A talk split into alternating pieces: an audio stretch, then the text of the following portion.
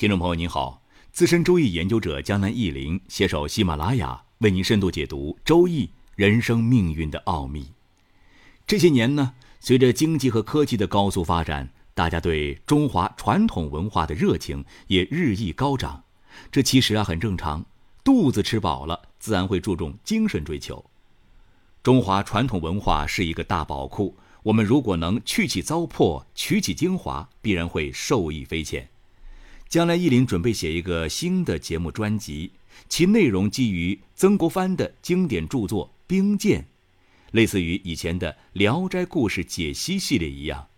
曾国藩是晚清四大名臣之一，是湘军的创立者和统帅，谥号文正。这个谥号可了不得，古代文人梦寐以求而不可得。历史上谥号文正的人。基本都是超级大牛，比如《资治通鉴》的作者，砸得一口好钢的司马光；比如“先天下之忧而忧，后天下之乐而乐”的范仲淹；还有刘罗锅、刘墉的老爹刘统勋等。曾国藩最知名的作品《曾国藩家书》在中国几乎家喻户晓，自不必多说了。而曾国藩的兵谏也相当的有名，无论从政的、经商的，还是对相术有兴趣的朋友，都可能知道这本书啊。当然也有争议，说这本书不是曾国藩写的。我们不是做考据的，作者是谁，我们没法定论。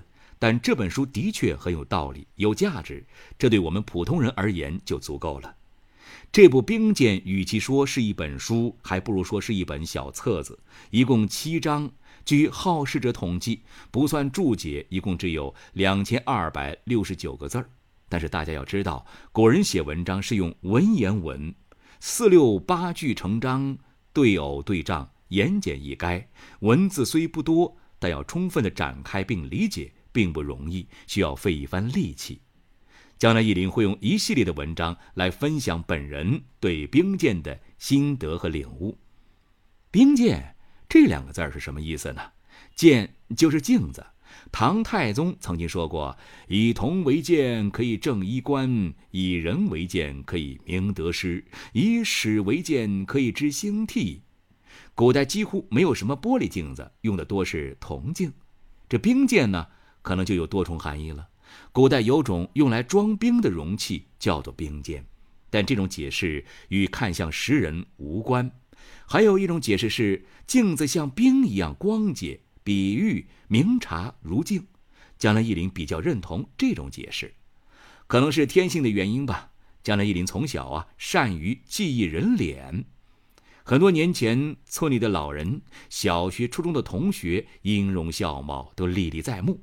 见过几次的朋友就有印象，比如吧，十几年前在上海生活的时候，菜市场卖肉的两口子，菜场里做千层饼的大妈的样子，至今还记得呢。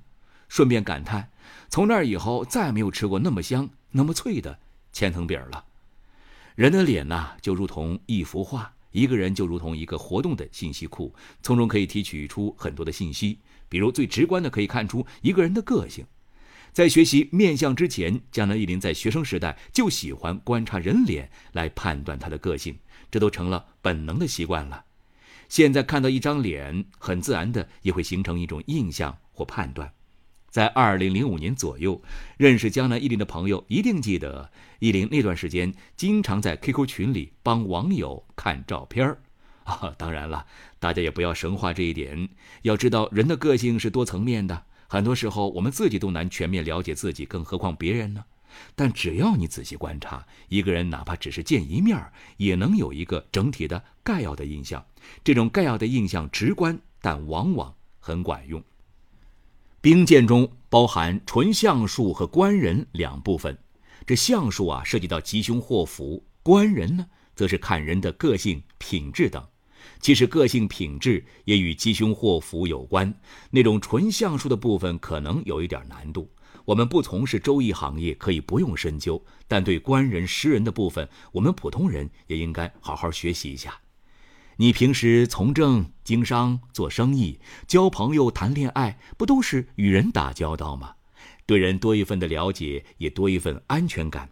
敬君子远小人，趋吉避凶，心中有数。流星出处啊，皆学问。您是否知道呢？通过一个人长相、声音、走路姿势、穿衣打扮，能看出一个人的个性和喜好呢？当一个人站在你面前，他就是一个移动的信息库，你可以从中观察、提取到各种信息。面相也好，观人也罢，重要的是一个“观”字儿。你得细心，多观察，多思考。如果你仔细观察，往往能创造一些或大或小的奇迹呢。可能有些朋友会问了：我又不从事周易行业，我学兵谏上的官人识人方法干嘛呀？有什么用呢？其实啊，这用处多多。你找工作面试或被人面试，如果会官人，可有的放矢，胜券在握呀。你谈恋爱找对象会官人，可以帮你避免小人或骗子，少走弯路啊。你做生意会官人，可以筛选朋友和客户，让你左右逢源，如鱼得水呀。你从政做企业会官人，能帮你远小人亲贵人，让你如虎添翼呀。好了。精彩内容随后就到，江南一林敬请大家期待。本期节目就为您讲到这儿，希望对大家有所帮助。如有疑问，您可以在江南一林周易研究中心微信公众号上与我互动交流。感谢收听，再会。